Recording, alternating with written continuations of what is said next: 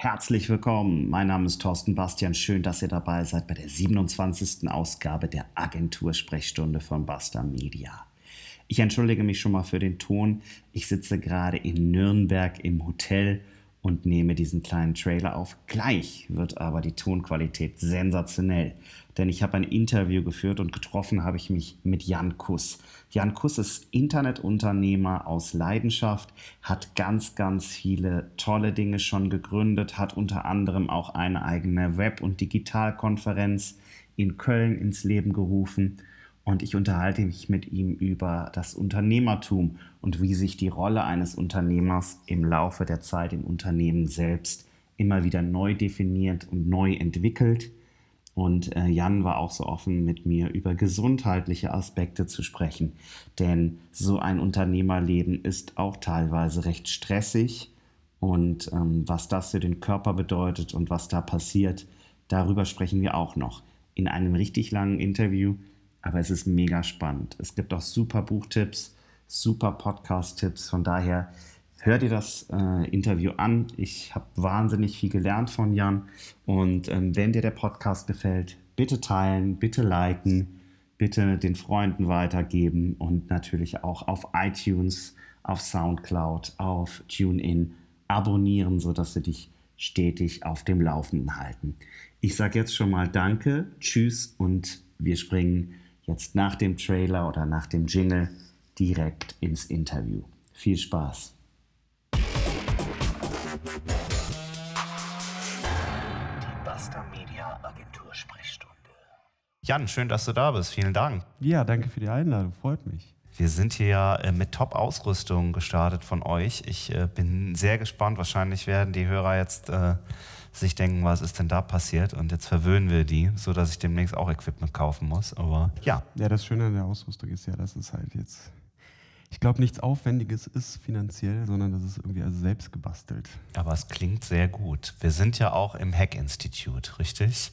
Und da hackt man dann auch die Podcast-Ausrüstung. Ja, genau. Also der, der Alex, äh, der, unser Kollege, der Alex Speckmann, der hat äh, so 20 Euro Kopfhörer gekauft und ich weiß nicht, irgendwas mit dem Widerstand oder so zusammengelötet. Okay. Ich kenne mich ja nicht so aus mit Hardware.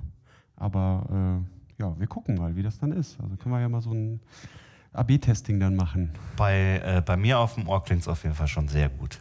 Ja, bei mir auch. ähm, schön, dass du da bist, wie gesagt. Ich ähm, mache es meistens so, dass ich die Leute selber vorstellen, weil ich finde es Quatsch, dass ich die Menschen vorstelle, weil die wissen natürlich eher, was sie erzählen wollen und wer sie sind. Magst du dich kurz vorstellen, Jan? Ja, mag ich gerne. Ähm, je nachdem, wie viel Zeit ich habe, aber ich fange mal einfach an. Leg los. äh, ich bin der Jan, ich äh, komme aus Köln. Äh, ich bin natürlich Immi, also zugezogen. Äh, ich glaube, wir beide kennen uns auch schon sehr lange und ich glaube, das war auch so die, die digitale Zeit, die bei mir so angefangen hat. Das war 2005, 2006 rum. Mhm, Barcamp-Zeit, ja, genau. genau Über den Georg wahrscheinlich. Georg Leciewski, genau. Porno, ja. Pornoschorsch. Pornoschorsch, richtig. genau. Ähm, es ist ja, sehr seriös hier. Genau, da fing das ja alles so ein bisschen an. Ähm, und äh, äh, das ist ja so, sozusagen meine zweite Geburt. Und das bin ich auch, so der zweite Jan. Also der erste, der, ähm, der ist äh, nach seinem Studium aus Polen wieder zurück nach Deutschland gekommen. Äh, ich habe acht Jahre dort gewohnt, äh, habe da mein Abi gemacht.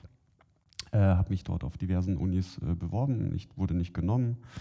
Also Astronomie und Physik ist nichts für mich anscheinend, Mathematik ist nichts für mich anscheinend, Informatik ist für mich auch nichts. Das hast du alles mal angefangen zu studieren? Nee, hab ich, da habe ich mich beworben in Polen. Okay. Also in Polen äh, muss man sich ja muss eine Aufnahmeprüfung noch machen oder musste man zu der Zeit.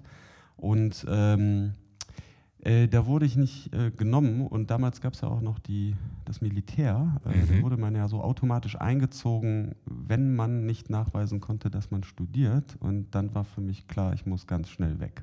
Okay. Äh, und dann bin ich halt nach Deutschland gekommen. Äh, Gott sei Dank äh, war ja mein Vater noch hier und das war dann auch mit Höhen und Tiefen so ein bisschen.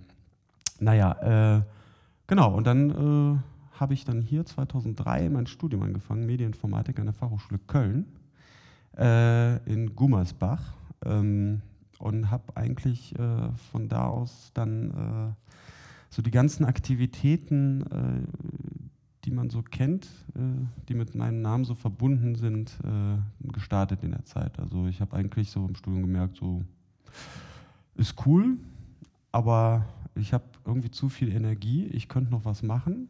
Und dann kam eigentlich so das erste Barcamp. Da habe ich so den Franz Patzek kennengelernt. Mhm. Mit dem Kai Uhlemeyer habe ich ja studiert, mit Tim Steider habe ich studi- studiert, äh, der auch mein jetziger Partner von Racelove ist. Mhm. Äh, so, da haben wir uns alle kennengelernt. Da habe ich auch den Bumi kennengelernt, mit dem ich ja, ja Racelove gegründet habe.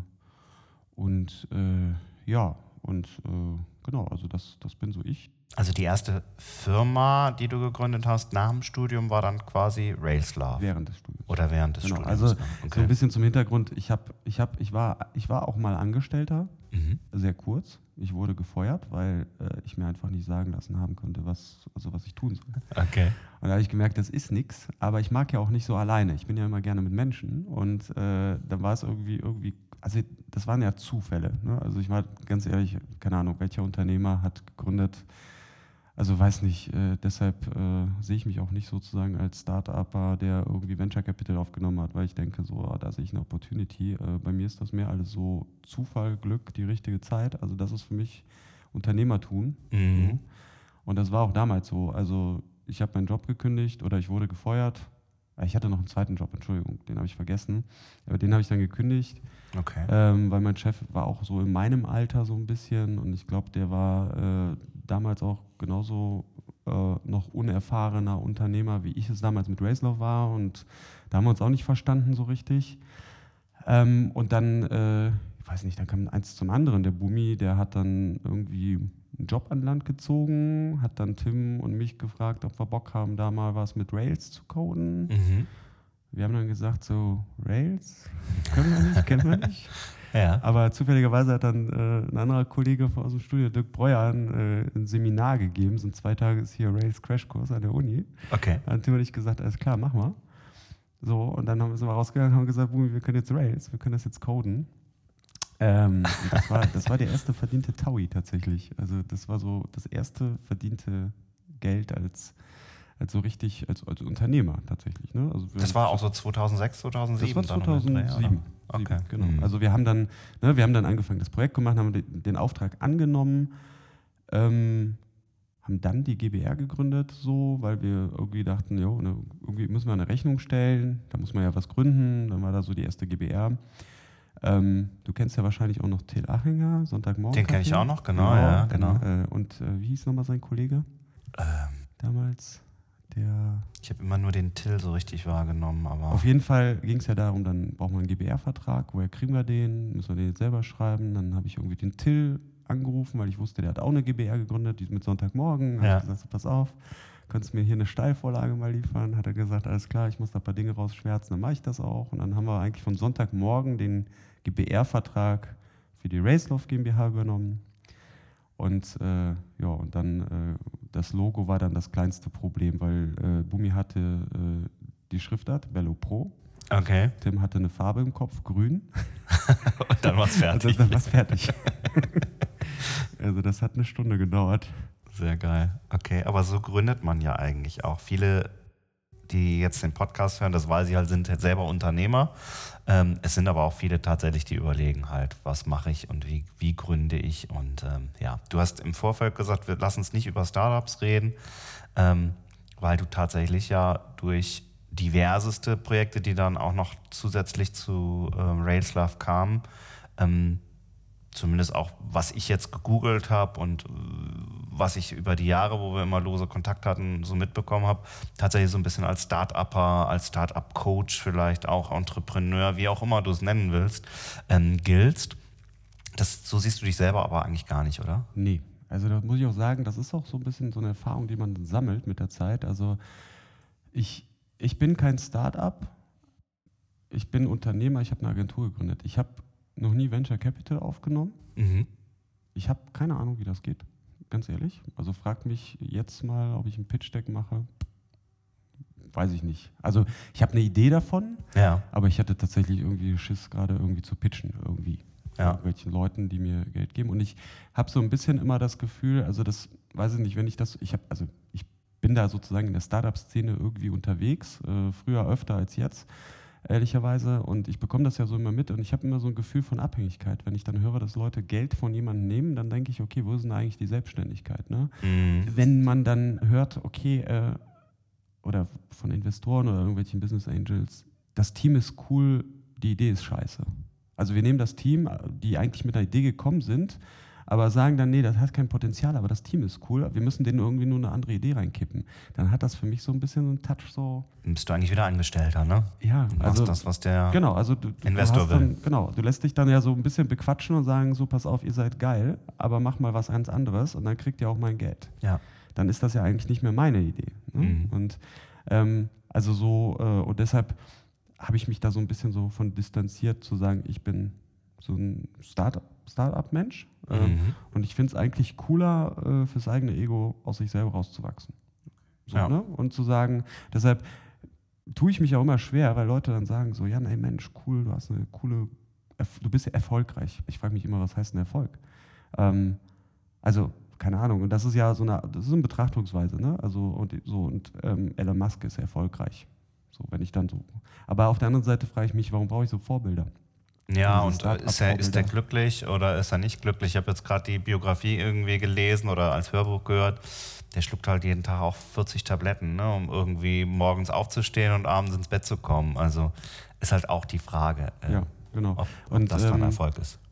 Und ähm, wie definiert sich Erfolg? Und ich meine, und ich bin dann, also dann, dann muss man auch so ein bisschen zurücktreten und sagen, so, also so ein bisschen so, weiß nicht, aus der Vogelperspektive auf sich selber, auf seine Unternehmen mal gucken und denken, okay, ja, also so, jetzt Raceloff hat 18 Leute, Mhm. Hack Institute hat auch äh, sechs, sechs Mitarbeiter. Ähm, das ist schon nicht wenig, ne? Also so, und äh, das machst du auch nicht alleine, das machst du mit, mit drei Partnern, also nicht insgesamt, also pro Firma. Ja, Also du kannst das schön verteilen, aber ja, ja, warum, also du bist erfolgreich. Das kann man sich schon dann mal sagen. Also das hast du irgendwie geschafft, so. ja. Auch wenn ich das in erster, Se- äh, erster Linie nicht so sehe. Also ich, ich fände es irgendwie, also weil, keine Ahnung, also ich gucke ich guck ja auch immer auf andere und denke mir, boah, der ist erfolgreich, ne? So. Aber da muss man auch so ein bisschen, da muss man die Dimension sich mal angucken, die Kriterien sich mal selber überlegen, was ist Erfolg, was ist kein Erfolg. Äh, Erfolg kann ja auch sein, dass man äh, Unternehmen hat und gesund ist, ne? Ja. Und sich nicht ab, abstresst oder Ja. Tabletten schluckt oder keine Ahnung was, ne? Genau. Äh, da gibt's, da können wir ja vielleicht später auch nochmal kurz drüber reden, weil da, das hat mich auch mal ein paar Mal getroffen. Ja. Also, Sehr gerne. Ähm, damit wir also einmal so einen Überblick haben, also Studium, dann Railslav gegründet. Was hast du noch alles gemacht? Und du hast ja jetzt eben schon zwei, drei Namen auch noch gesagt, was noch nebenher ist. Also wo sind Ja, ich- überall die Baustellen? ja, was ich machst du so alles? hinterher. Pass auf, chronologisch. Äh, Railslauf. Ja, Ähm, als Programmierer. Als Programmierer. Programmiererschmiede quasi, Also ne? letzten Endes äh, Agentur oder wie Job, man's nennt, Wie ne? immer verkackt. Ne? Also muss man auch ganz klar sagen. Ich glaube, der Stundensatz, den wir uns ausgerechnet haben, der war 2,50 Euro am Schluss. Oh, okay. Ne? Also sagt Projekte schon kenn ich auch. Alles. die Plattform gibt es auch nicht mehr und wir haben auch entschieden im Konsens, dass wir nie darüber sprechen werden. Also wir werden diesen Namen nie erwähnen. Kennt auch keiner.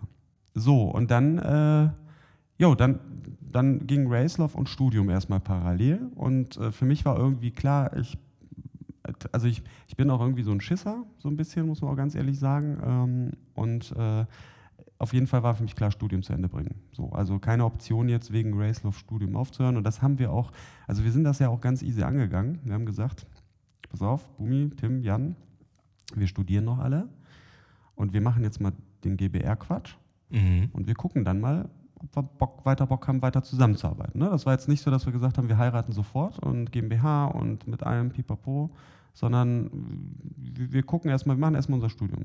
Okay. Erstmal, ne? Und das war ja dann so, ähm, also ich glaube, Bumi war der Erste, Tim der Zweite, ich der Letzte, so 2010 rum. Und dann haben wir uns mal angeguckt und gesagt, so ja, haben wir jetzt Bock, irgendwie Racelove weiterzuziehen oder haben wir keinen Bock? Und ähm, dann haben wir noch den Lars dazu genommen ähm, als, als Partner ähm, und haben uns die Hand geschüttelt und gesagt, wir gründen jetzt eine GmbH. Und um die Anteile haben wir dann äh, gespielt. Gepokert oder-. Nee, äh, Triple Pursuit. Also jede okay. richtig beantwortete Frage ist ein Taui und äh, jede falsch beantwortete Frage irgendwie ein Taui weniger. Ähm, wir haben das dann aber nicht durchgezogen, weil das würde bedeuten, dass ich eigentlich gar keine Anteile mehr hätte und las alles. Also, oh, das ist schlecht, okay. Genau, also deshalb, es war eine schlechte Idee an dem Abend, aber es hat Spaß gemacht. Ah ja, immer noch besser als russisch äh, Roulette oder so, ne? Ja, gut. genau, das, das, okay. war so die, das war so die Zeit, wo wir Racelove gegründet haben und ähm, äh, Racelove ist eine Webagentur für wir, wir, wollen gute Produkte fürs Web machen. Ähm, wir sehen uns nicht als reine Coding-Agentur. Wir äh, wollen ein gutes Produkt ist ja nicht nur der Code selber, sondern er ist eigentlich für den Nutzer gemacht. Also das ganze nutzerzentrierte Denken. Äh, ähm, und das spielt eine große Rolle bei unserer Projektentwicklung und auch das Mitdenken vom Business und mal überlegen, hat das dann auch irgendwie einen, ist das nachhaltig, äh, kann das erfolgreich werden. Wir arbeiten sehr viel mit Startups zusammen, weniger mit Konzernen. Mhm. Haben wir auch schon ausprobiert. Schlimm. Okay. Also schlimm, ja. Weil zu viele Leute mitreden wollen oder weil euch die Arbeit, Zusammenarbeit dann nicht liegt? Oder? Also jeder, jeder meint, er arbeitet agil, mhm. tut er aber nicht. Also muss man ganz klar sagen, bei den Kunden, für die ich gearbeitet habe, äh, dieses agile Mindset, mit dem wir aufgewachsen sind. Ne? Also mhm. wir haben ja gar, gar nichts anderes kennengelernt als die ganze Zeit in Loops zu denken und äh, nach dem Motto, es ist fertig, wenn es fertig wird. Mhm. Ähm, äh, und äh, eigentlich habe ich mir im, Studium habe ich gelernt, was, was bedeutet Wasserfallmodell. So, ne? Und, ja. ähm, und das, das ist halt leider noch so. Also dieses Umdenken findet statt, das sehe ich ja auch, aber es dauert. Und ähm, dann, was, was mir tierisch auf den Nerv geht, sind halt die, Meet, die Meeting-Kultur. Ne? Also ich saß letztens noch beim Kunden im Meeting, ähm, ich weiß nicht, wie viel habe ich. Ich habe ja den Meeting, die Meeting Clock auf meinem iPad. Ich glaube, das war an einem Tag irgendwie 6000 Euro. Ne? Der einfach mal so. ja, ja. So, und ähm, ja, also, ne, und das ist auch so ein bisschen ein Wert, den Racelove auch, glaube ich, trägt. Also uns geht's, klar, wir sind eine GmbH, wir wollen Geld verdienen. Ja. Und Konzerne bezahlen sehr gut. Aber wenn es keinen Spaß macht und wenn dann Leute auch deswegen gehen, weil das ist auch passiert bei uns. Mhm. Ähm, da muss man sich als Unternehmen überlegen, ähm, ähm, ja, also ist das, ist das was? Ist das ein Kunde? Ist das ein Kundenstamm, mit dem man arbeiten möchte oder nicht? Ja? Und ich glaube, ich, ich sage nichts, also nichts gegen Corporates. Äh, als Hack Institute sehe ich da auf jeden Fall Potenzial, eine Zusammenarbeit anzustreben, um ja. genau diese Dinge, die ich eben angesprochen habe, vielleicht zu versuchen, mit denen zusammen zu fixen. Ähm, weil die Menschen sind ja nicht doof. Die wollen ja auch. Und ich glaube, da fehlt irgendwie ein Verständnis und ein Vorgehensmodell vielleicht. Ne? Und da schimpfen wir jetzt, können wir jetzt über die Digitalisierungsberater schimpfen. So, ich denke einfach, da kann man was machen. Und das ist ja, wir leben ja im Zeitalter, wo es ganz viele Digitalisierungsberater und Coaches gibt und die kümmern sich auch drum. Und äh, das ist auch gut so und, äh, und ich merke auch so eine Veränderung bei den Corporates mit der, mit der Zeit. Also das ist jetzt nicht so, dass die äh, sich dagegen wehren. Die wissen, dass wir es tun müssen und das ist auch völlig okay. Aber ähm, es ist halt äh, für Racelove jetzt kein, ähm, kein Kundensegment, das wir primär bedienen. Wir arbeiten auch für Corporates, aber jetzt okay. vielleicht in anderen oder kleineren Projekten und so weiter. Äh, Railslove eigentlich rein Ruby on Rails oder war das nur der ursprüngliche Namensgeber? Ach, das ist, das ist, das ist so ein Thema. Ne? Also da, da haben wir auch verschiedene Meinungen, glaube ich. Ähm, ähm, ich bin da jetzt nicht äh, sozusagen verkopft zu sagen Ruby on Rails. Also ich meine, sehe Vorteile, sehe Nachteile. Wir machen, also grundsätzlich machen wir immer noch Ruby. So. Äh, wir machen auch Rails.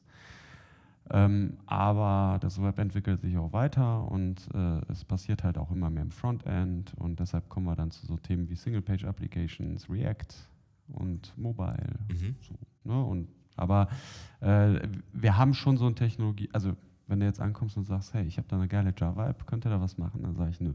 Oder PHP auch nicht. Oder Django auch nicht. Also äh, wir sind da schon sozusagen äh, ein bisschen festgefahren in so einem Technologiestack und das finde ich auch gut, weil da wissen die Leute auch, worüber die reden und so weiter. Aber ähm, die Zeit ist ja für mich vorbei. Mhm. Ich habe Leute gefunden, die besser programmieren können als ich. Deshalb darf ich das jetzt nicht mehr im Unternehmen. Das heißt, du bist selber nicht mehr in der Entwicklung tätig, sondern. Nein, ich mache keine Projekte mehr aktiv. Also ich habe so meine Projektchen, finde aber leider durch das Thema Unternehmer sein und Management und so weiter halt wenig Zeit dafür. Mhm. Ähm, und äh, ach, meistens ist es halt so, dass ich irgendwie, also so, genau, was mache ich noch so? Ich, zum Beispiel Racelove hat so eine App, fintechweekly.com. Das Mhm. ist ein Fintech-Newsletter. Okay. Ähm, den habe ich so seinerzeit oder wenn da was zu fixen ist, dann kann ich da, dann, dann mache ich da mal was. Aber das ist jetzt auch nicht jeden Tag oder so. Fehlt dir das? Oder? Äh, ja, Ja? ja. Also ich, also wenn ich, ja, das, äh, da muss ich auch ganz ehrlich sagen, also das ist halt so und das ist jetzt, also managen kann auch anstrengend werden und äh, auch ziemlich langweilig. Ne? Also es geht nicht darum, dass ich sage, okay, so strategisches, kreatives Denken und so weiter. Nee, das ist da. Aber wenn du dann so, so auch bei Railslove so eine Zeit hast, wo du sagst, so, ich mache eigentlich seit zwei Jahren, keine Ahnung, People hier, People da und und dann so, dann kommen die Probleme und dann wiederholen die sich und dann ändert man was und dann kommt wieder was Neues und dann, also das macht auch schon Spaß, das soll jetzt nicht irgendwie, das muss, sollte man jetzt nicht falsch verstehen, aber irgendwie für einen selber, der irgendwie äh, kreativ ist, was ich von mir denke, dass ich kreativ bin und äh, mal rumspinnen möchte, wenn ich dann so in so eine Struktur eingefahren bin, dann wird das auch anstrengend und, und, und ähm, ja, da verliert man auch tatsächlich so ein bisschen Spaß. Ne? Und da muss man halt auch mal gucken. Und ähm, ich sage ja immer so, ich muss mich ja selber motivieren. Keiner steht ja über mir, der mir sagt irgendwie, ah, vielleicht dies und jenes. Ja. Äh, ich habe halt meine Partner, mit denen kann ich quatschen. Äh, aber auch, auch das ist halt nicht immer so die Lösung und deshalb, äh, deshalb fällt man dann auch so irgendwann mal früher oder später, glaube ich, und ich glaube, da spreche ich von vielen Unternehmern, so eine Selbstfindungsphase, wo man dann sagt, was will ich denn eigentlich? Ne? Weil äh, bis dato hast du Gas gegeben, dir hat es Spaß gemacht äh, und irgendwann mal, irgendwann mal ist das ab, ne? also irgendwann mal sucht man auch was Neues. So, Ja, weil sich halt die Aufgaben so schleichend ändern. Ne? Also Genau, man genau. gründet aus einem ganz anderen Grund oder macht sich selbstständig aus einem anderen Grund und plötzlich sitzt man eigentlich da und hat einen Bürojob äh, mit ganz viel Bürokratie, Personalmanagement, Hausmeistertätigkeiten und sonstigen Geschichten. Ne? Äh, ja, aber Was genau halt so das ist kommt. es. Dieses Ja. schleichend Ändernde, das ist das, was, genau, was, das, das merkst du dann erst, wenn es passiert ist. So, ne? und, ähm, und dann muss man, äh, also das, man kann ja auch wieder Spaß entwickeln an Dingen, auch, auch im Unternehmen. Also was Neues machen heißt nicht, dass ich jetzt irgendwie sofort ein neues Unternehmen gründe und einfach alles stehen und liegen lasse und sage, so, das macht mir keinen Spaß mehr, wir machen was, was Neues.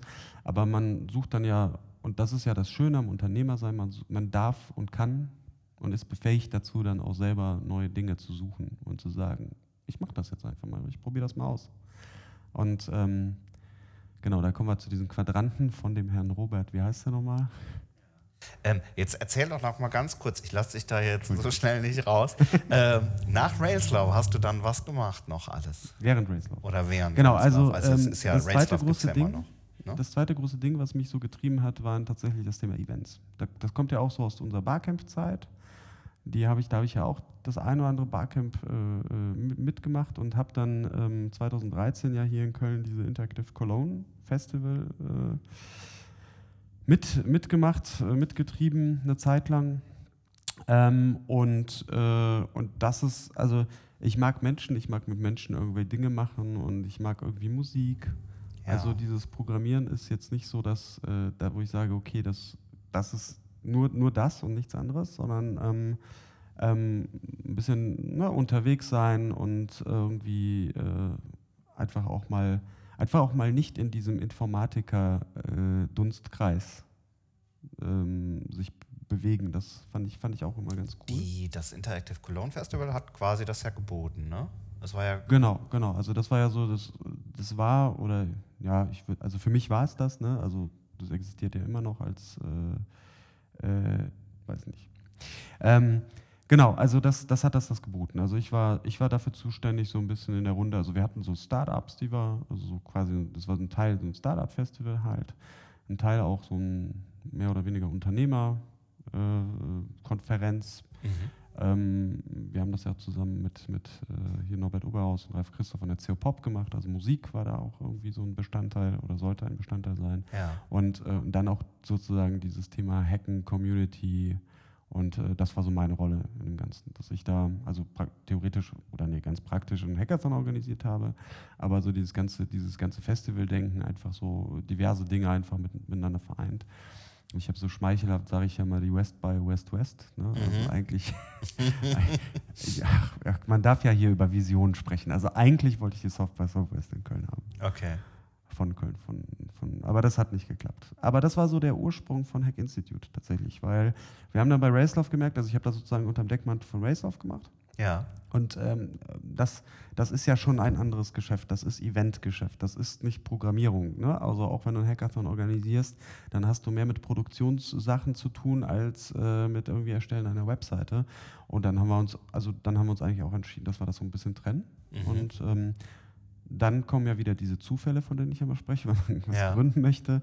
Äh, stell dir vor, ich bin auf dem Pioneers Festival in Wien, äh, gehe dann auf die Pre-Opening Party und äh, äh, trete durch die Tür und äh, wen sehe ich dann an der Theke noch alleine sitzen? Das ist Andreas Dittes. Okay. So, ja. Ne? Und äh, den, also das war so 2013 auch. Und genau, und das war irgendwie, ich glaube, wir haben uns da wie lange nicht gesehen? Drei, sechs Jahre, sechs, fünf, sechs Jahre so, ne? Auch und aus dem Barcamp-Dunstkreis, ne? Ja, ja, genau. Der Andreas, der hat dann in Karlsruhe und in Berlin diese, ich glaube, Barcamps wieder organisiert. Und dann sind wir uns, also ich glaube, wortwörtlich auch in die Arme gefallen und irgendwie äh, haben uns das Bier bestellt und dann meinte Andreas so, pass auf, äh, Bosch will einen Hackathon organisieren, sucht da gerade vielleicht Unterstützung, weil, ne, also ich habe auch irgendwas zu tun, wie du Racelove zu tun hast, aber vielleicht zusammen können wir ja so ein bisschen äh, Zeit dafür finden und dann ja. habe ich gesagt, klar, machen wir. Okay.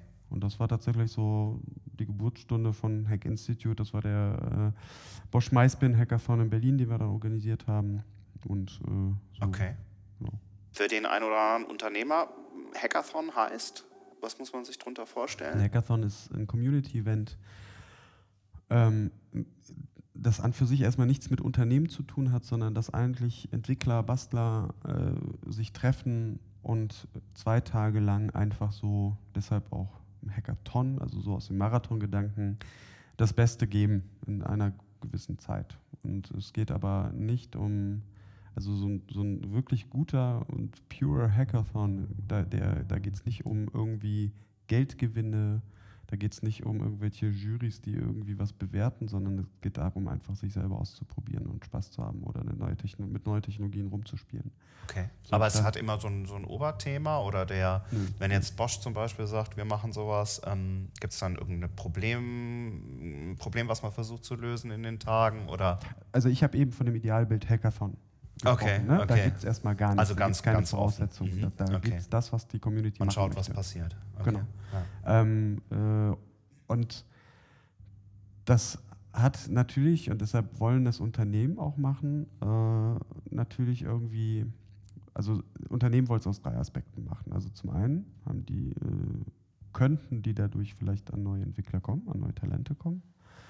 Sie könnten dadurch auch einen äh, Imagewandel betreiben und äh, sie könnten auch neue Ideen bekommen. So, das alles habe ich auch so ähm, mit diesem Sie könnten äh, äh, ja. betont, weil ähm, das kann man nicht erzwingen. So, ne? also, äh, und ähm, das sage ich auch, wenn ich mit, für Unternehmen als Hack Institute einen Hackathon plane oder angefragt werde, habe ich gesagt, pass auf, das ist ja eigentlich ein Environment, das ich dir bieten kann und du musst das, das du kannst das nutzen für dich. So. Aber was nicht funktionieren wird, ist, dass du jetzt dahin gehst, äh, äh, zwei männliche oder weibliche Hostessen hinstellst, mit dem Stehtisch, ein Plakat und Visitenkarten verteilst und sagst, hey, willst du bei mir arbeiten? Sondern da muss man halt mal überlegen, ähm, wie man das intelligent macht. Und wir unterstützen die Unternehmen dabei, sich zu überlegen, wie man das intelligent macht. Einfach. Und intelligent heißt also äh, zum Beispiel, und da, da fängt es ja an, und das ist ja das mit dem Agilen, wo wir da vorhin mal gesprochen haben, kurz. Ähm, an für sich muss ein Unternehmen erstmal genau diese Kultur und dieses Mindset irgendwie mitbringen, dass die auch einen Hackathon mitmachen wollen. Die müssen eigentlich Entwickler finden, intern, die Bock haben, einen Hackathon mitzumachen und vielleicht vorher an externen Hackathons teilgenommen zu haben, bevor sie einen eigenen Hackathon organisieren. Um einfach so zu, zu, sehen, wie der Spirit da ist und wie das abläuft. Genau, ne? weil sonst ist es ja nicht glaubwürdig. Also ja. dann komme ich hin und ich mache es, weil mein Arbeitgeber es tut. Und da, mhm. das ist ja nicht im Sinne der Community. So denkt die Community nicht nur so. Und ähm, das ist der Job von Hack Institute tatsächlich. Ne? Also das ist das, dass wir die tatsächlich in erster Linie dahin gehen, beraten und unterstützen und dann die Events auch schlicht und einfach organisieren. Okay. Ja, genau. ich vergleiche das ein bisschen mit dem Zentralverband Deutsches Kfz-Gewerbe, die wir zum Beispiel als Kunde haben, die haben, den habe ich irgendwann mal vor sieben Jahren halt erzählt, äh, dass ich öfter auf Barcamps bin. Das fand die ganz spannend.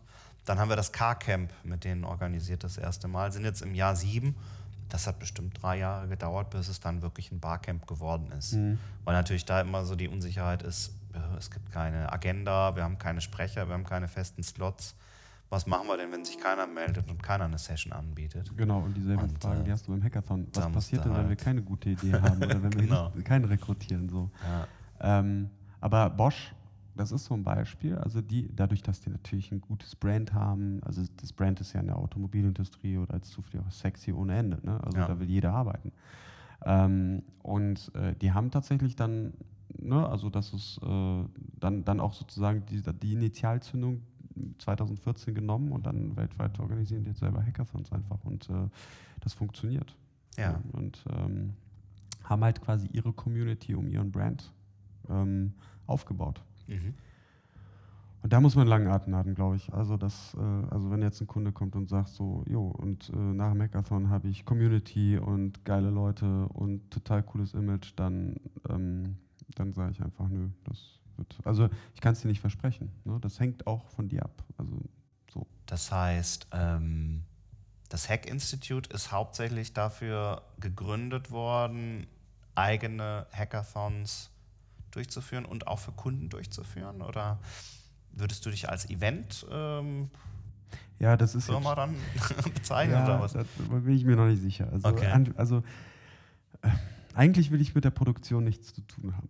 Weil das ist jetzt, also ob ich eine Nebelmaschine hinstelle oder irgendwelche Leuchten da hinstelle, das ist jetzt auch nicht so das Kerngeschäft von Hack Institute. Also da äh, bediene ich mich lieber an guten Produktionsagenturen, die wissen, was sie machen. So. Ähm, äh, so, jetzt ist aber ein Hackathon jetzt kein Konzert von, äh, keine Ahnung, äh, Michael Jackson oder äh, Rihanna. Mhm ähm, und äh, da äh, spricht man auch sehr viel über Budgets und die sind vielleicht mal da und mal nicht da und so weiter. Da muss man das halt selber machen. Also von dem her bin ich zum einen Teil eine Eventagentur. Also ich feder das schon ab und ich habe Kontakte in diversen Städten, kenne mich eigentlich in der Location-Szene gut aus, weiß, welche Locations gut funktionieren, nicht gut funktionieren. Okay. Ähm, und ähm, kann, kann damit natürlich, also ist ein, ein, ein Part der Dienstleistung. Der andere Part, der natürlich spannender ist, ist natürlich das Thema, wie gestalte ich das inhaltlich aus? So, mhm. weil ich also ich behaupte von mir mal, ich tick so wie die Community oder ich kann mich da sehr gut reindenken.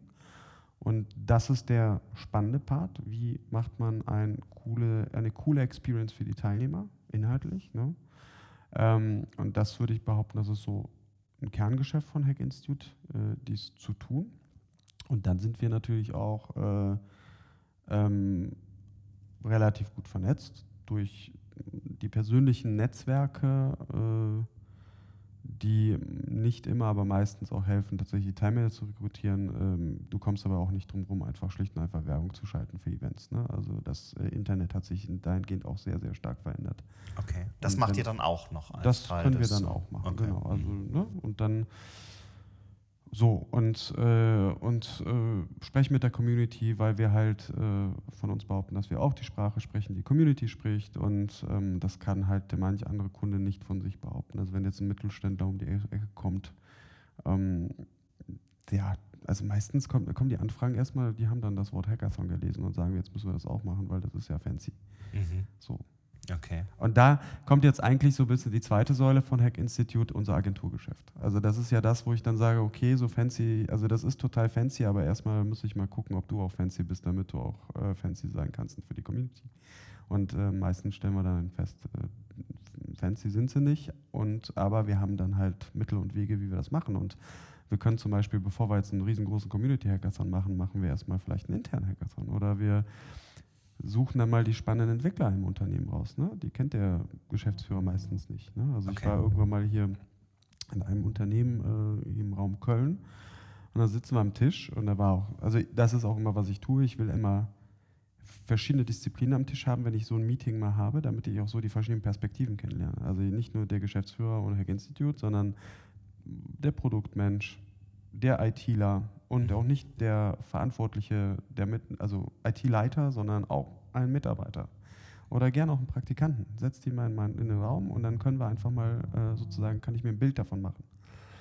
Und äh, das war so lustig, bei einem Kunden äh, sitzen wir da und ähm, ich, ich frage dann so, habt ihr einen GitHub-Account?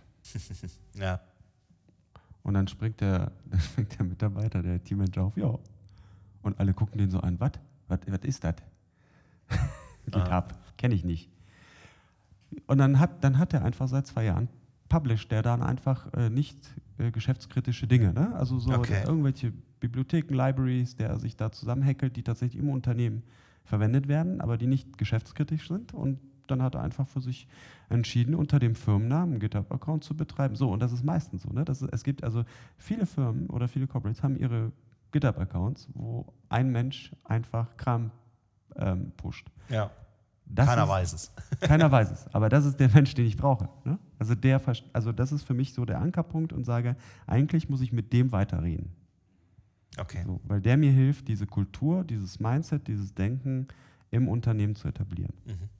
Sehr spannend. Das heißt, Agenturgeschäft auch da aber schon ähm, immer auf das Thema Hackathon. Ähm, Ja, also ähm, man muss ja, also? Hackathon. Man muss dann ja natürlich auch mit, der, mit dem ganzen Buzzword-Bingo mit, mitschwingen. Ne? Also deshalb machen wir auch Design Sprints. Ah, okay. ja.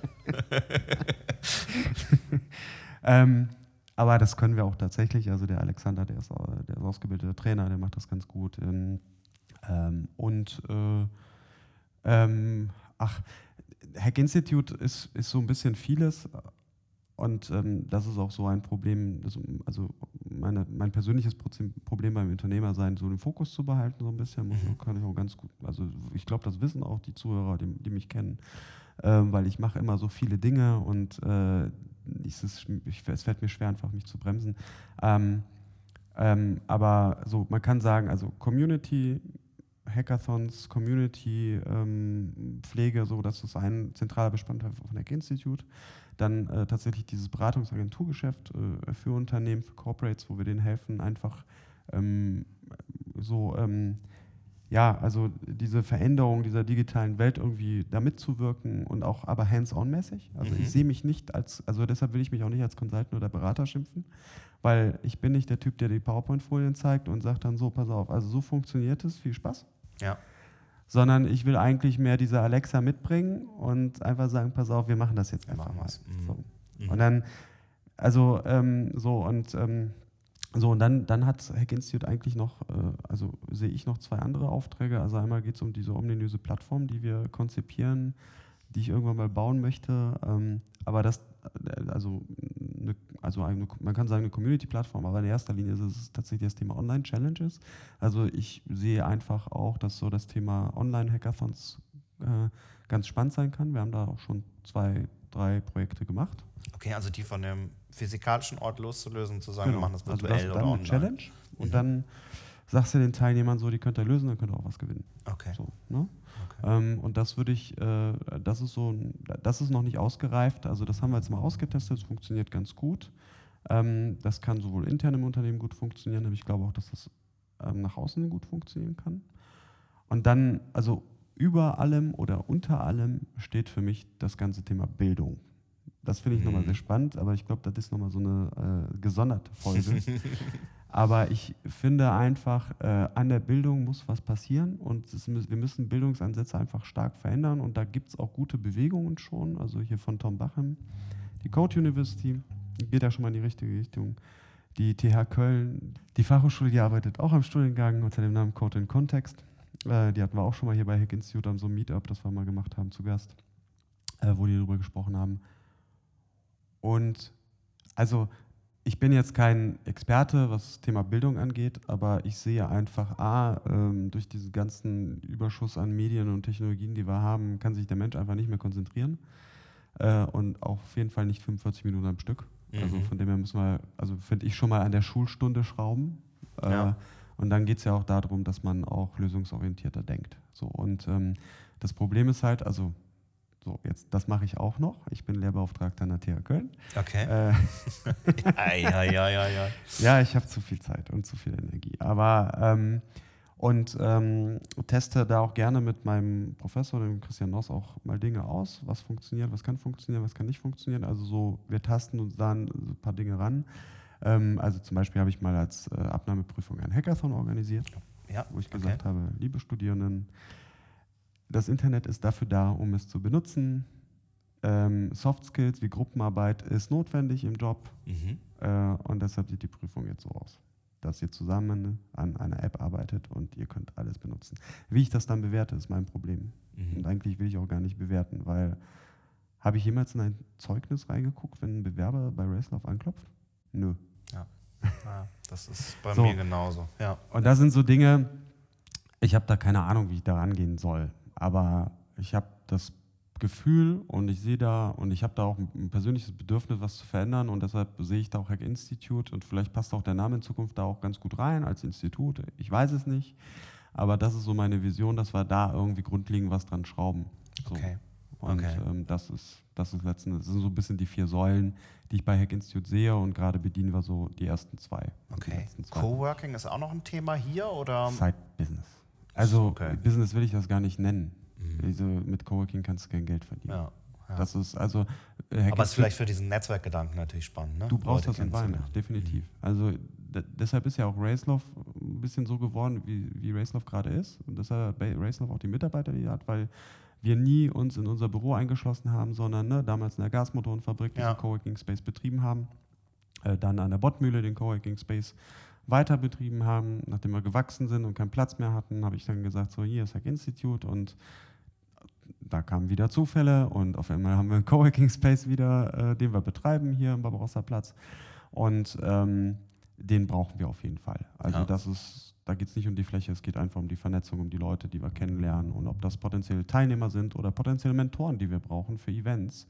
Ähm, die finde ich dann hier und, das, wenn, und ich kann Meetups veranstalten und ich kann neue Leute kennenlernen und so weiter und so fort. Also das ist aber, das ist kein Business. Das sehe ich so ein bisschen auf der Community-Seite von Hack Institute, dass wir äh, diesen Raum auch gerne der Community anbieten wollen äh, und das auch kostenfrei und Okay. wir sind froh, dass die Meetups stattfinden. Ja, ja, cool. Ähm, jetzt hast du mehrfach gesagt, ähm, du hast zu viel Zeit, zu viele Nebenbaustellen. Ärgert dich das, dass du so breit aufgestellt bist und so viele Sachen machst? Oder würdest du dich gerne eher auf ein paar Baustellen konzentrieren, fokussieren? Oder? Ich würde gerne, aber es funktioniert einfach nicht. Äh, Ich Okay. weiß nicht, also das ist, das ist ein gutes Thema. So, ähm, ja, also klar, also es gibt so Leute, die fokussieren sich auf ein Ding so und das Mhm. machst du gut. So, und ich Mhm. verstehe das und das ist auch total richtig. So. Ich habe das Gefühl, dass äh, bei mir, also ich krieg das einfach nicht hin. Also ich, ich weiß nicht, also da- das, das liegt nicht an den Tools, das liegt, das, das liegt einfach an mir. So. Also das ist so, ich mache halt viele Dinge so. Ähm, wo ich, also das ist auch ein Problem. Also das muss ich auch ganz klar sagen. Das ist jetzt nicht so, äh, dass ich so äh, alles so super handeln kann. So, Mhm. Das ist tatsächlich ein Problem. Und ähm, äh, klar, man könnte jetzt irgendwie sagen so, ähm, also es gibt ja auch Unternehmer, die haben dann so ihre 100 Unternehmen, so, Ja. und die sitzen dann irgendwo und irgendwelche Leute steuern diese Unternehmen. Äh, ja, in dieser Rolle bin ich noch lange nicht. Äh, ich weiß auch gar nicht, ob ich da dahin will. Ja. So. Okay. Ähm, dann gilt es einfach so ein bisschen den Fokus, zumindest den Fokus dem zu finden, was man so tut. Ne? So, das heißt also, was ich gelernt habe, ist zum Beispiel mal öfter Nein zu sagen. Ey Jan, hast mal Bock, irgendwie, ich mache ein neues Meetup, willst du da mitmachen? Ja klar, kein Problem, so mache ich. Ne? so, also ähm, da, da glaube ich, da bin ich ein bisschen besser geworden. Also Okay. einfach ein bisschen mal Nein zu sagen und Nein zu sagen einfach für den Selbstschutz. Mhm. Nicht, weil ich dich nicht mag, Thorsten, ne? aber kann ich nicht. Also ich habe keine Zeit oder ich muss ja auch gar nicht erklären, warum ich Nein sage, aber ich mag dich und ähm, ich würde dich gerne unterstützen, aber ich tue es nicht Mhm. in dem Moment. Einfach ne? wirklich fokussieren und Genau. sagen, ja. Und, ähm, und äh, es klappt aber dann auch nicht immer. Und ähm, ja, also ich, da, da habe ich noch kein Rezept tatsächlich. Also wenn, wenn mir das, also ich habe dann auch angefangen, so Coachings zu machen. Das ist ja auch so eine Sache, die, äh, die man dann gerne tut. Also wenn man nicht weiter weiß, so ein bisschen, wenn man so denkt, so, ich habe so diverse Probleme, Mhm. ähm, die sich dann auch tatsächlich so in, in körperlich auch widerspiegeln. Das muss ich Okay. auch ganz sagen. Also ich hatte oder habe, das kann ich so mal erwähnen, auch wenn es jetzt nicht äh, schön klingt, aber tatsächlich so Darmprobleme ähm, und ähm, ähm, stressbedingt? Also, stressbedingt. Mhm, okay. Also schlicht und einfach Luft im Darm, so, also dieser Reizdarm, so eine neue Volkskrankheit. Ne? Ja. Ähm, wo man dann zum Arzt geht, und dann kriegt man so Pillen und dann, ach, das löst sich schon auf. Aber ja. wenn das immer wieder kommt, dann äh, sind auch diese Pillen kein Heilmittel. Ich habe mir erklären lassen, äh, dass dieses, ich weiß nicht, wie dieses, äh, wie, wie, dieses Medikament heißt, oder das ist jetzt auch kein richtiges Medikament, das kannst du auch so in der Apotheke einfach kaufen. Ähm, du hast also Luft im Darm bildet sich durch Pilz und äh, dieser, dieses Medikament zerschießt, also so wie eine Handgranate für den Pilz. Okay. Ne? Nur was passiert dann? Dann streut er. Also eigentlich löst er sich kurzzeitig auf aber dann fängt er wieder an, irgendwie woanders zu wachsen okay. und verbreitet sich. Ne? Und ähm, äh, das ist tatsächlich Stress- und ernährungsbedingt. Und das sind auch so Sachen, äh, wo ich dann auch, also das habe ich dann vor zwei Jahren mal richtig in Angriff genommen, weil wenn du Schmerzen im Bauch hast und ey, du denkst, also das war, äh, weiß nicht, was ist das jetzt? Nieren, Leber, Rücken, keine Ahnung. Ich bin von Arzt zu Arzt gelaufen ähm, ähm, so, und äh, alle sagen, du bist eigentlich gesund. Mhm. So, aber dein Bauch wächst tatsächlich, also wirklich so, pff, okay. hast du eine Plauze. Okay. Und ähm, irgendwann mal bin ich zum guten Arzt, also habe ich, hab ich durch meinen Coach, also wir waren ja auch beim Coach, mhm. ähm, habe dem das erzählt und ich war verzweifelt, weil ich war echt verzweifelt, ich wusste nicht mehr, was ich machen soll. Und der meinte mal, so geh mal hier zum Dr. Müller, Villa Vita in Köln-Rodenkirchen, äh, Ernährungsberater. So. Also nennt sich auch offiziell die Stoffwechselwerkstatt. Ja, okay. Und ähm, dann habe ich das gemacht. Und der hat mich dann tatsächlich so ein bisschen aufgeklärt. Ähm, auf diversen Ebenen. Ernährungsebene, also ich habe tatsächlich super Tests gemacht und so weiter, habe ich so eine Liste und ich bin so eher der, mehr der Proteintyp als der Kohlenhydratentyp. Okay. Das hat er herausgefunden über Bluttests, äh, Interview mit dir oder? Vitamintests, keine okay, Ahnung. Also okay. ich habe da diverse Tests gemacht mit dem, äh, so. Ähm, äh, dann tatsächlich auch viel gelernt. Also das ist halt tatsächlich auch, äh, wo man, also wo man sich dann mit sich selber und seinem eigenen Körper anfängt zu beschäftigen und dann auf einmal merkt, jo, dieses Unternehmertun, das ist halt geil, aber das frisst, das zerrt auch sehr an deinem Körper. Ne? Also mhm. so, dass du bist ähm, im Kopf bin ich ja, ich bin ja mental, bin ich ja fit. Also ich habe da Bock drauf. Ich habe eine kleine Anekdote. Ich habe am Geburtstag von meinem Kumpel äh, mal seinen Vater kennengelernt und äh, der, ich glaube, weiß nicht, um die 70. Ja. Und äh, der meinte auch so, oh, ich habe bis vor zwei Jahren habe ich noch Fußball gespielt. So, ich sag so Respekt, also mit 68 irgendwie noch irgendwie Fußball spielen ist ja eigentlich total geil. Also warum machst du das nicht? Ja, er meinte, so im Kopf könnte ich, aber mein Körper schafft das einfach nicht mehr. Ja. Ja? Und das ist ja, das ist ja das, das ist ja ein bisschen das Schwierige, was man halt so, so vernachlässigt, weil man es einfach nicht erkennt. So, mhm. ne? Weil der Körper, der hält halt sack viel aus, das muss man schon sagen. Also egal, ob du jetzt äh, Sport machst, Leistungssport oder halt äh, so. Und ich glaube, Unternehmertun ist auch eine Art Leistungssport, die wir da betreiben. Ne? Weil immer in Kontakt sein, immer Netzwerken, immer auf Schlaf. die Events gehen, immer diese Partys mitmachen, ja. Äh, sich selbst abfeiern und andere abfeiern und keine Ahnung was. Ja, klar. So, das zerrt. Und, ähm, und, äh, und ich glaube tatsächlich, dass dieser, dieser Auslöser so, oh, ich habe ein Problem im Bauch mit einem Darm, ich muss an Ernährung was schrauben, ich muss an diversen Stellen was schrauben, ähm, das regt halt so ein bisschen zum Nachdenken an. Ich sage nicht, dass ich das jetzt irgendwie alles so im Griff habe und optimiert habe, dass ich jetzt sage, äh, ich, ich, weiß genau, wie es geht und äh, jetzt gebe ich euch alle meinen Rat, macht das so und so und so. Das will ich gar nicht behaupten. Ich will einfach nur damit sagen, ähm, so wie es geht, hört mal ein bisschen auf euch selber. Und ja. dann versucht mal was zu erkennen. Ich habe dann einen Achtsamkeitskurs gemacht, äh, ist ja auch wieder äh, mehr oder minder in Mode, sowas zu Also tun. selber mal wieder auf die Signale des Körpers zu hören, oder genau. was heißt, ah, okay. Genau. Mhm. Also Achtsamkeit ist tatsächlich so ein MBSR-Kurs, äh, äh, den, den, den kann man dann so acht Wochen machen und dann kriegt man auch, also mir, mir geht es auch gar nicht, mich so, ich bin auch nicht so ein Mensch, der sich so total beeinflussen lässt, also sozusagen so, keine Ahnung, so ein bisschen, wie nennt sich das? Ähm, äh, ja, also, äh, dass, ich, dass ich mich da so, so, so mitschleifen lasse, sondern ich will das einfach so ein bisschen ähm, beobachten, was, äh, wer, also was, was derjenige mir sagen möchte, wie ich mich damit fühle und da so ein bisschen meine eigene Mhm. Interpretation draus bilden, so ein bisschen. Deshalb habe ich auch immer ein Problem so mit Vorbildern. Ne? Also ich habe ein Problem damit, wenn jemand auf Facebook postet, boah, Elon Musk, der ist geil. Oder Ja. Gary Vaynerchuk, super Typ.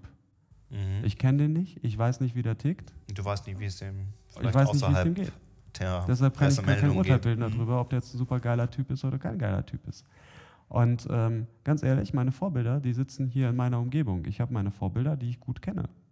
So, und äh, genau, und ähm, so, und äh, da macht man halt diverse Dinge. Also Stoff, also Ernährung habe ich dann ähm, gelernt, wie ich damit umgehen soll. Dann ähm, so durch dieses Achtsamkeitstraining auch mal mir erklären lassen, weil ich ja doch irgendwie ein logisch denkender Informatiker-Mensch bin, einfach, ähm, was passiert mit deinem Körper? Also was passiert tatsächlich auf so einer chemischen, biologischen Ebene?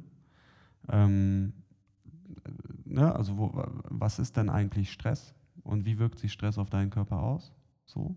Und nicht, wir meditieren, weil wir einfach meditieren, sondern weil das tatsächlich so ein bisschen diese ganzen Hormonhaushalt und was auch immer da ausgeschüttet wird, einfach so ein bisschen, da kriegst du das so ein bisschen in den Griff. Das heißt, du meditierst jetzt auch in, inzwischen regelmäßig, oder? Leider, im, leider seltener, aber ich Okay. habe das eine Zeit lang intensiv mal gemacht und ich weiß, wie gut es einem geht danach. Okay. Und das sind tatsächlich zehn, das kannst du zehn Minuten machen. Ne? Und ich bin dann halt so, wir sind ja alle so Generation, wir brauchen jetzt Devices, die Generation das App. als Generation ja, App. Ähm, da gibt's, ich habe meinen Rucksack jetzt leider nicht dabei, aber da gibt es tatsächlich so, ähm, also einmal gibt es so eine äh, Spire, das ist so eine geile Mhm. Meditier, ähm, Meditier-Hardware, die du dir an deinen Gürtel schnallst und die Okay. einfach auf deine Atmung achtet. Das Ähm, kenne ich noch nicht, okay. da kannst du, kannst du so eine App haben und äh, zum Beispiel der vibriert so ganz dezent an deinem Gürtel. Und dann heißt es, oh, du bist gestresst. Weil, wenn du gestresst bist, du sehr flach atmest ne? und eher durch den Oberkörper. Mhm. Ne? So, und wenn du, wenn du dich ein bisschen, also wenn du dich ein bisschen entspannen möchtest, und das macht man ja bei der Meditation. Also ich bin, wie gesagt, also man muss das jetzt nicht glauben, was ich sage, ich bin ja kein Experte, aber das, für was für mich funktioniert, ist dieses Mhm. So, und dann schön mal den Bauch aufhängen lassen und äh, sich nicht äh, drum zu kümmern, dass das jemand sieht oder nicht sieht, das ist scheißegal. So, und das ähm, Spire, äh, da machst du die App auf und dann siehst du so geile grüne Punkte, die so pulsieren und wenn du dann drauf guckst und so, Dann hast du deinen Rhythmus zum Atmen und, und entspannst. richtig, und dann kommst du echt mega runter. Also das ist cool, das machst du zwei Minuten, das machst du einfach dann, wenn der das Ding sagt, so zwei Minuten. Okay. Äh, dann gibt es noch ein anderes Device. Ähm, die App dazu heißt, das habe ich von dem äh, von Mike, ein Coworker von hier, der ist äh, Mimikresonanzmensch. Ähm, und der hat mir so eine App gezeigt, die heißt Inner Balance. Ähm, HearthMath. Ähm, da, da klemmst du dir so ein, so ein Device ans Ohrläppchen. Okay. Und also ich habe mich noch nicht damit auseinandergesetzt, aber irgendwie merkt er dann auch, wie so ein bisschen das Zusammenspiel von Herzfrequenz und äh, Puls und Atmung in Verbindung und bildet sich daraus eine Meinung und sagt dir dann, wie cool du bist. Ähm, und dann gibt es auch hier so eine, so eine App, also ich habe jetzt meine Ergebnisse jetzt hier auf dem iPad nicht drauf, also eher auf meinem Handy. Mhm. Ähm, und ähm, also in diesem grünen Bereich hier oben ähm, äh, ist alles cool und wenn du in roten bist, bist du halt mehr gestresst. So. Okay. Versuch dann auch dadurch, du guckst dir dann so Bildchen an hier und Punkte kommen dann hier auch hin oder Farben und dadurch versuchst du auch wieder runterzukommen. Und das finde ich halt super spannend, ne? Also dass es auch so tatsächlich so Apps in diesem Bereich gibt. Ja, ja, ich versuche das gerade mit Calm oder Calm. Ähm, Mhm. Seven Minds gibt es auch noch als App. Das sind dann so geführte Meditationen. Bin Genau. ich aber zu hibbelig für. Vielleicht muss ich das auch tatsächlich erst noch lernen. Ja. Ja, und das ist halt, also das ist auch sehr spannend, weil ähm, ich habe da mit meinem Achtsamkeitscoach mal drüber gesprochen, habe gesagt, so pass auf, also ich habe ja keine Zeit, ne? So, und er Mhm. meinte so, der Tag hat 24 Stunden, 20 Minuten täglich. Überleg dir das mal. Ähm, ich finde es sehr cool in dem Sinne, dass es Screen, Screen Time gibt jetzt auf den Handys. Ne? Ja. Also auf Facebook bin ich zwei Stunden täglich. Ich nehme mir nicht mal die 20 Minuten für mich, dass ich meditieren Also irgendwas läuft falsch in dieser Gesellschaft, würde ich feststellen. Oder bei mir. Ja. Und vielleicht auch bei vielen anderen. Ne? Also ich glaube, da bin ich nicht der Einzige. Nee. Ähm, so, dann habe ich dem gesagt, so pass auf, mache ich, ich gehe joggen. Ich gehe super gerne joggen und joggen ist für mich auf, also wenn ich ohne Musik jogge, kann ich super auf meine Atmung achten und so weiter. So, auch da, wie joggst du? Also früher bin ich fünf, äh, Minu hier, fünf äh, Minuten den Kilometer gelaufen. Stress für den Körper. Also das ist einfach Stress für den Körper. So, und das habe ich auch durch den MBSR-Kurs und auch durch den Arzt bei Villa Vida gelernt. Ähm, mach das doch mal langsam. Mhm. Du hetzt dich doch eh schon den ganzen Tag in deinem Büro ab, vom Meeting zu Meeting zu Meeting zu Meeting. Und wenn ich jetzt joggen gehe, dann jogge ich jetzt einfach mal sieben Minuten den Kilometer, siebeneinhalb. Also ich gehe ja schon fast. Ich meine, ich finde das ja total. Also ich finde das langweilig. Also wenn ich, oder ich sage jetzt mal, ich finde das langweilig, aber das ist eigentlich total geil, weil du kannst dann auch vielleicht mal einen Baum hochgucken und sagen, so, oh, cool, da ist er. Oder die Sonne. Ja. So. Okay. Ne? Und, ähm, und wenn man vermeintlich denkt, äh, Joggen ist gut und ich fühle mich damit wohl, aber dann muss man vielleicht gucken, wie man das macht. Also ähm, ich finde es ja cool, zum Beispiel hier der ähm, Ben Zyfiani, der geht ja, postet auf Facebook immer, dass er den Beethoven-Run morgens mhm. um 5 Uhr macht. Ne? Ja. Oder 6, Entschuldigung, 6. Äh, animiert Leute da mitzugehen. Ich würde ja gerne, aber es ist nicht meine Zeit. Es stresst mich, da mitzumachen. Also nichts gegen die Maßnahme. Das ist cool, wenn der das tut und für sich erkennt, dass das ein Weg ist. Aber für mich ist das kein Weg. Und ähm, das klingt jetzt also ein bisschen egoistisch, aber ich glaube, da ein Stück weit Egoismus muss man schon noch haben und nicht immer nur an andere denken, sondern auch mal so an sich denken und sich beobachten. Absolut, ja. Und das, glaube ich, äh, fehlt, also das hilft mir, sich mit mir selber auseinanderzusetzen und auch mal dadurch vielleicht zu erkennen, was möchte man denn eigentlich? Ne? Also wer, wer, bin ich, was möchte ich, was so und das betrifft dann auch, das hat dann ja natürlich eine Wirkung auf meine Umgebung, auf mein Unternehmertum. Ja. Und vielleicht finde ich auch dadurch irgendwann mal den Fokus. Mhm. Das fände ich, fänd ich nochmal ganz spannend, weil ich bin da noch lange nicht am Ende. Also das sind alle so Experimente, die habe ich jetzt so von dieser Darmgeschichte seit zwei Jahren, die, ich exploriere das alles mal. Ne? Also ich war beim ähm, so einem äh, NLP-Coach, habe nochmal System, systemtheoretisch mal so ein bisschen eine Betrachtungsweise mir gegeben. Ich äh, lasse mich hier äh, von Mike Baum coachen, also von, mhm. von, einem, von einem Menschen, der die Mimikresonanzseminare macht ähm, wo ich mal so ein paar Sachen mit, mit ein paar Sachen experimentiere. Ich habe dieses Achtsamkeitstraining mal gemacht, ähm, einfach mal zu gucken, jeder redet davon und es hat mir viel gebracht. Ich, ich praktiziere es halt leider nicht. Ich würde es gerne, aber es hat, ich habe viel gelernt dadurch. Das finde ich cool. Ähm, also kann ich auch mal empfehlen, aus Interesse einfach mal acht Wochen, einmal die Woche, zwei Stunden so Achtsamkeitstraining gemacht. Auch eine schöne Anekdote, es gibt ja so einen Achtsamkeitstag. Okay. Ähm, sieben Stunden Schweigen, ne? Ja. Horror. Alle um mich herum waren entspannt und ich habe mich echt so gequält gefühlt. Ne? Horror. ja, also da kenne ich auch wenig, äh, die das, glaube ich, durchhalten. Also ohne, ohne wirklich dann auch wieder Stress zu haben. Ja, das ist, also ich habe mich so geknebelt und geknebelt, also geknebelt, gequält gefühlt, nicht meinen Mund aufmachen zu dürfen. So. Und vor allem, wenn du so eine Essenssituation hast, wo du dann zusammen isst, also ich meine, du isst, das ist ruhig. Ja. Ah. Also ein Schweigegelübde wirst du nicht ablegen und nicht nee, ins Schweigekloster nee. gehen. Ja, mein okay. Kumpel hat auch gesagt, komm mal ins Kloster mit, ist auch total cool, drei Tage. Der war dann auch in Korea, drei Wochen in so einem Kloster. Boah. Okay. Also vielleicht wünsche, also ich wünsche mir tatsächlich auch mal Ruhe und ich wünsche mir auch, dass ich das mal machen kann. Aber irgendwie bin ich noch nicht so weit anscheinend. Aber das heißt, der Herzinfarkt mit unter 40, der ist jetzt erstmal abgewendet. Also es besteht mm, Hoffnung, dass, besteht dass Hoffnung, du alt wirst genau. und dass du. Also ich habe ich hab zum Beispiel vor zwei Wochen aufgehört zu rauchen. Okay. habe ich ja schon ein paar Mal gemacht. So. Äh, ich, ich, tatsächlich auch sehr, dieses Mal sehr geil, weil mega keine Entzugserscheinungen. Also nichts, okay. null. Also ich weiß auch nicht. Ähm, äh, ich äh, versuche auf Zucker zu verzichten tatsächlich, weil Zucker ist, ist, ist, ist böse, ganz böse. Mhm. Äh, in jeder Form und Art. Also hier, wie heißen die anderen Substitute, die man da so benutzt? Ähm, dieses Stevia-Zeug ja, genau. den ganzen Kram ist auch Horror, ne? Fruchtzucker. Also leider nicht geil. Also es, vom Körper wird es halt, also zumindest habe ich mir erklären lassen, in eine sehr ähnliche Art und Weise zersetzt. So, ne? Nüsse mit Salz, scheiße. Chips sowieso. Ja, gut. Aus, aus vielen Gründen, ne? So, ne? Also, aber da muss man, und das ist auch so ein Thema Disziplin, da muss man auch diszipliniert sein, das zu tun. Ne? Also ich meine, in vielen Dingen so und ähm, aber es hilft. Also wenn, und das ist ja irgendwie auch erstaunlich beim Menschen, irgendwie, was ich so bei mir selber beobachte. Ne? Du weißt, wie gut es tut, aber du tust es dann doch nicht irgendwie. So, ne? Aber so offen und ehrlich sagt das natürlich eigentlich im Normalfall keiner. Ne? Ja. Die meisten sagen, naja, ich habe meine Routinen, ich hab, bin sehr äh, diszipliniert, ich weiß genau, wo mein Fokus liegt und ähm, sind dann vermeintlich erfolgreich, aber da sind wir halt wieder beim Ausgangsthema, ne? was ist auch Erfolg? Ja. Äh, Ich habe das mal bei Tim gefragt, Tim Schneider, äh, mein Partner von Mhm. Ich habe irgendwann mal gefragt, so wie machst du das, Tim? Du bist, du, du, du kriegst das so alles sortiert hin. Und der hat mich angeguckt und meinte, du, vielleicht sehe ich so aus. Aber im Kopf Ja. habe ich genauso ein Chaos. Ne? Er sieht halt nur besser aus am Schreibtisch als ich. Also bei mir, wenn ich unsortiert bin, dann bin ich unsortiert. So, dann siehst du das aus.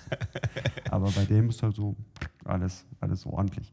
Ähm, ja, aber das ist genau das. So, und da, ähm, ich würde mir wünschen, dass man auch darüber mehr redet. Also deshalb, ich finde ja so die Fuck-Up-Night-Kultur, die finde ich ja schon ganz gut, weil man Mhm. mal offen und ehrlich ist, äh, dass man so Unternehmen gegen die Wand fährt. Wobei ich finde es halt nicht geil, dass die Leute so stolz drauf sind, dass die Unternehmen gegen die Wand fahren, weil ich würde mal, also ich würde mal sagen, so, das ist nicht mein Ziel.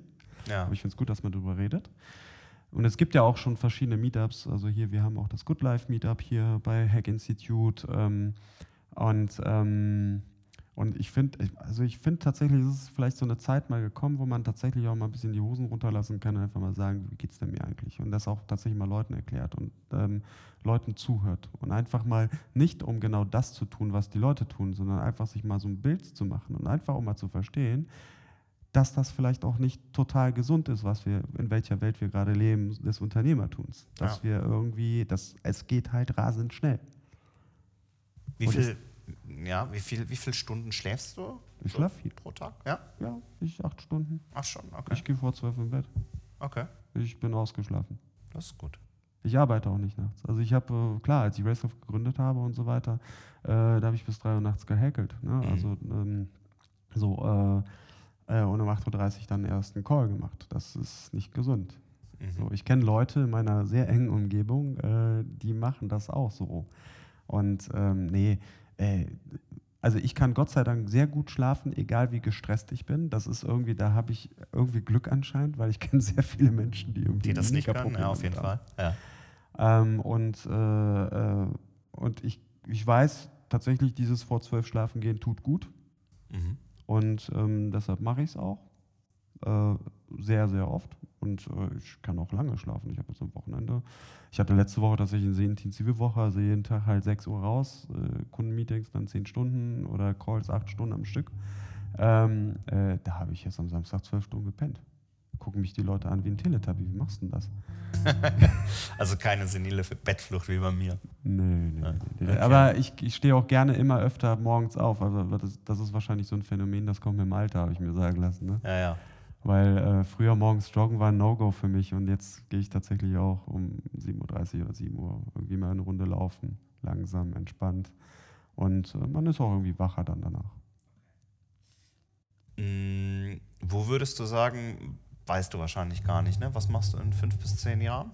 Gibt es irgendwie so einen Plan, wo du sagst, okay, das, das würde ich gerne machen, Richtung Bildung oder Hack-Institut vorantreiben oder das nächste große Ding aufziehen? Gibt es irgendwas? Ja, ach. Ah, Ich glaube, ich glaube, also was mir immer wichtiger wird, ist tatsächlich so ein bisschen so ein ruhigeres Leben. So, das äh, geht natürlich nicht eins zu eins immer mit dem Unternehmer sein, aber vielleicht. Ähm, aber so inhaltlich, ich habe schon Bock auf das Thema Bildung irgendwie. Ich will jetzt nicht sagen, dass ich so ein Kanzler werden möchte oder eine Uni mal gründen möchte, aber ich habe schon Bock damit zu mischen. Also das ist so auf jeden Fall, wo ich denke, da kann man was machen. Cool. Ähm, und ich habe da auch äh, gute Leute, äh, auch von der TH Köln, äh, so um mich herum oder ich bin eher so bei denen so und kreis da so mit und äh, interessiere mich dann dafür und merke, dass die, äh, dass, dass da irgendwas passieren wird. So. Also das ist auf jeden Fall irgendwie so ein Thema. Deshalb bin ich auch Lehrbeauftragter. Ich mache es ja nicht wegen dem Geld. Ich möchte einfach Wissen weitergeben und ich möchte auch die Erfahrung weitergeben an die Studenten. Ähm, und ähm, weil ich selber weiß, wie das in meinem Studium war. Also es war cool, aber nicht immer. Und das nicht immer, das würde ich gerne irgendwie fixen. Und vielleicht mache ich das auch nicht komplett richtig, aber zumindest weiß ich nicht. Also ich, ich werde das jetzt im Februar erfahren, ob vielleicht dieser Kurs, den ich jetzt mache, äh, ob der, ob der irgendwie was den Studierenden gebracht hat. Und ich bin auch da ganz offen mit den Studierenden und pflege mit dem echt so eine offene Feedback-Kultur und die sollen mir halt sagen, wenn irgendwas nicht stimmt und so weiter. Aber ähm, das finde ich wichtig, weil die Menschen wollen dann arbeiten, selbstständig werden und so weiter und so fort und zumindest kann ich aus der Sicht was mitgeben. So, Okay, ne? cool. Und, und ansonsten, ich freue mich, wenn, ich freue mich echt, wenn, wenn Racelove cool, cooles, cooles, kleines Unternehmen bleibt und wirklich so stabil ist, ist es ja auch. Also es läuft auch ganz, ganz gut. Aber stabil halt so, also ne, und ich möchte so und ähm, und äh, natürlich wünsche ich mir das auch für Hack Institute. Mhm. So, und ähm, und da, da sehe ich auch so ein bisschen meinen Fokus. Ob ich dann vielleicht mehr das eine oder das andere machen möchte in Zukunft, da ähm, bin ich mir noch nicht sicher, in welche Richtung das gehen möchte, weil ich mag so beides. Mhm. Okay. Und, ich, und, es ist auch eine Synergie. Das muss man ganz klar sagen. Ne? Also wenn ich jetzt Kunde wegen Hackathons anfragt und so weiter, dann will der auch irgendwie eine App bauen und so weiter und dann ähm, kann man das sehr Kennst schnell du auch jemanden, der das macht? so, ne? ähm, okay. Nee, das passt, das passt einfach. Und das finde ich auch gut. Also da, da, da freue ich mich so. Vielleicht ist das dann ja so, also Netzwerken ist ja das, was ich eigentlich, glaube ich, gut kann, was die Leute mir immer sagen. Und vielleicht ist das mein Fokus. Mhm. Werden wir mal sehen, weiß ich nicht. Ja, cool. Also mehr Zeit auf jeden Fall auch für dich, das höre ich schon mal ja. raus. Ja. Und wirklich äh, sehr spannend, dass man da wirklich an, an dem Punkt schon so erfolgreich ist und, und viele Sachen gemacht hat, aber trotzdem nochmal ein paar Sachen einfach in Frage stellt und sagt, okay, da muss ich einfach noch so meinen eigenen Weg vielleicht auch finden ja, kontinuierlich lernen einfach. Also ja. das ist ja nichts anderes. Also äh, man macht ja immer wieder Fehler so und man wird, ob ich jetzt sage, ich habe viele Fehler gemacht oder halt in zehn Jahren oder fünf oder 30, es passiert jedes Mal und man kann ja nur daraus lernen. Und äh, niemand ist perfekt. Es ist, es ist aber so mit sich selber irgendwie im Klaren sein und damit umgehen können, das hilft, glaube ich, schon mal für den weiteren Weg. So. Ja, cool. Ähm, Zwei Fragen hätte ich noch. Ja. Außer du hast noch was, was du unbedingt loswerden mhm. möchtest. Nein? Okay. Was also bestimmt, aber sonst können hier noch, ich weiß nicht, wie lange können wir noch drei Stunden machen, theoretisch.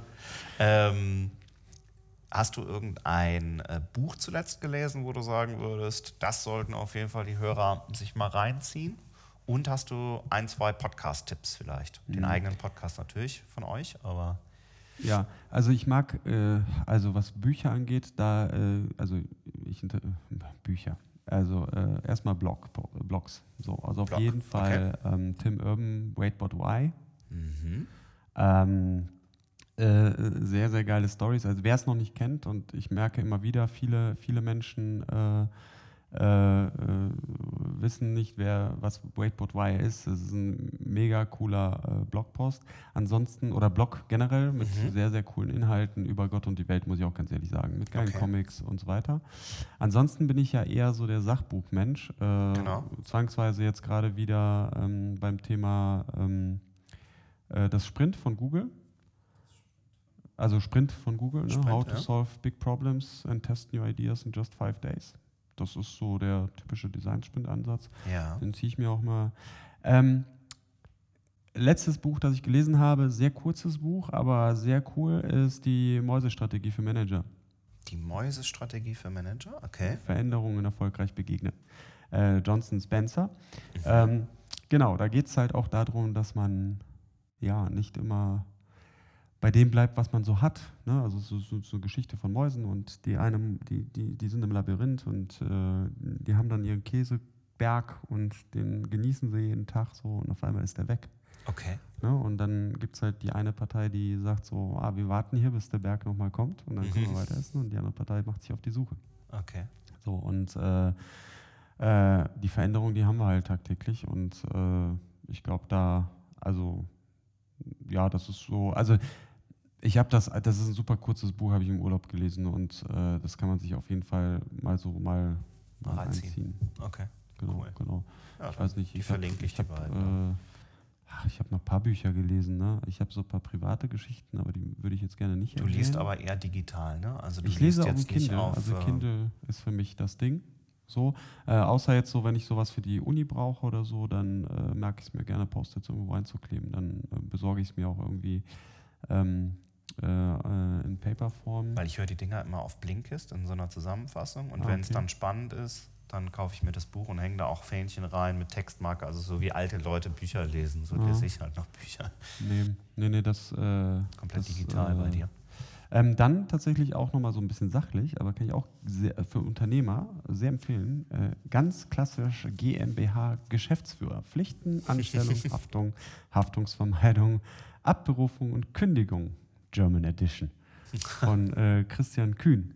Äh, auch sehr kurzes Buch okay. und sehr, sehr, sehr äh, hilfreich an manchen Stellen, wenn man ähm, ja, wenn man einfach sich mal mit, mit seiner Rolle so beschäftigen möchte, weil das tun wir viel zu selten tatsächlich. Ne? Also es ist, es ist, äh, also, ne? also so, solange alles gut ist, ist man Geschäftsführer und dann hat man so die ganzen Vorteile, aber wenn man dann irgendwann mal so ein Struggle kommt mit Dingen, dann muss man sich schon fragen, wie agiere ich jetzt? Ist nicht schlecht vorbereitet zu sein, ne? Schon mal. Und äh, das kann ja dann so jemand persönlich an den Kragen gehen unter Umständen. Und deshalb äh, empfehle ich sie, das ist auch super kurz, also es ist auch jetzt kein Rechtsbuch, ist ganz gut erklärt eigentlich, aber man sollte sich ein bisschen damit beschäftigen, ähm, äh, ähm, genau, was so die Pflichten und was, was, Okay. was, was so die Risiken sind, wenn man so Geschäftsführer ist. Verlinke ich. Cool.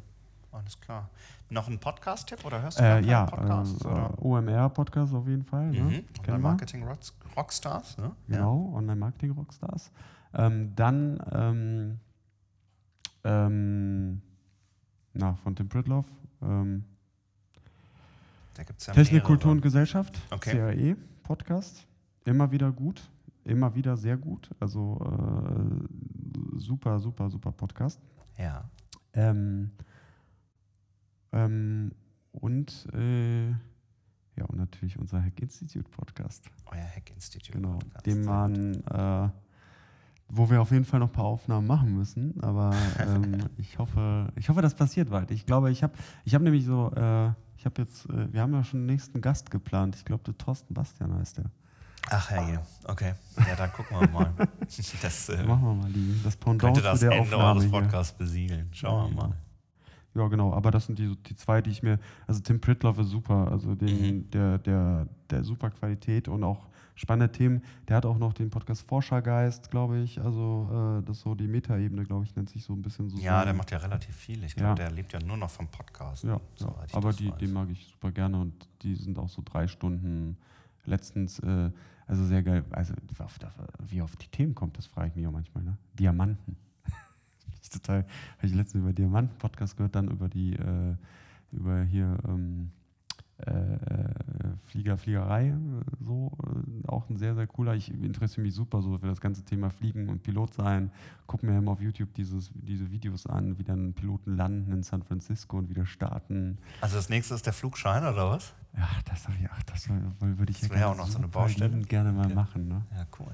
Aber, aber irgendwie, keine Ahnung, die Zeit, ich weiß nicht, kann man das jetzt noch mit 36, kann man das so machen? Ja. Bestimmt. Das Problem ist beim Ein Flugschein. Kumpel also von meine, mir hat einen Helikopterflugschein oder Fahrschein, ist das dann, glaube ich. Helikopter ist mir zu wackelig, glaube ich. Weiß nicht. Aber beim Flugschein denke ich mir immer so, also Führer, wie viel kostet ein Führerschein gerade? 2000 Euro oder so? Flugschein kostet, wenn du so willst, kannst du, glaube ich, für Stimmt das 5, 6 schon was machen. Echt? Ja, ja, also unter 10 auf jeden Fall. Ach, Das Problem kommt ja danach. Naja, dem Flugzeug. Flugzeug. Dann kaufst du ein Flugzeug, sagen wir Cessna, 100.000 Euro, habe ich schon alles recherchiert. Wo willst du die parken? ne? also, Aber kannst ja, Wasserplatz wird eng. kannst ja jetzt nicht Das wird Haustür einfach mal mit der Cessna reinfliegen, sozusagen.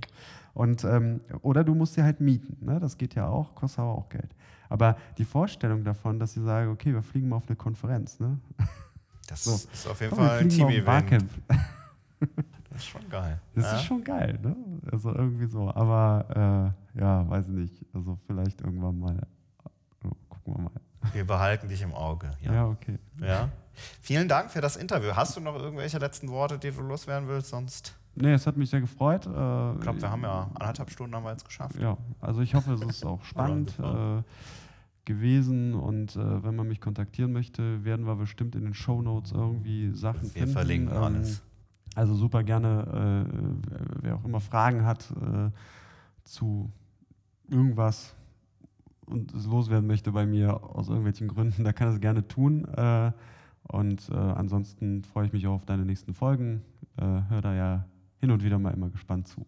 Das freut mich. Ähm, Für euch, die jetzt gerade zuhören, gerne teilen, kommentieren, weiterleiten, liken. Ja. Danke, Jan. Ja? Vielen Dank. Alles Gute. Ja, danke. Mach's gut. Ja. Ciao. Tschö. Yeah.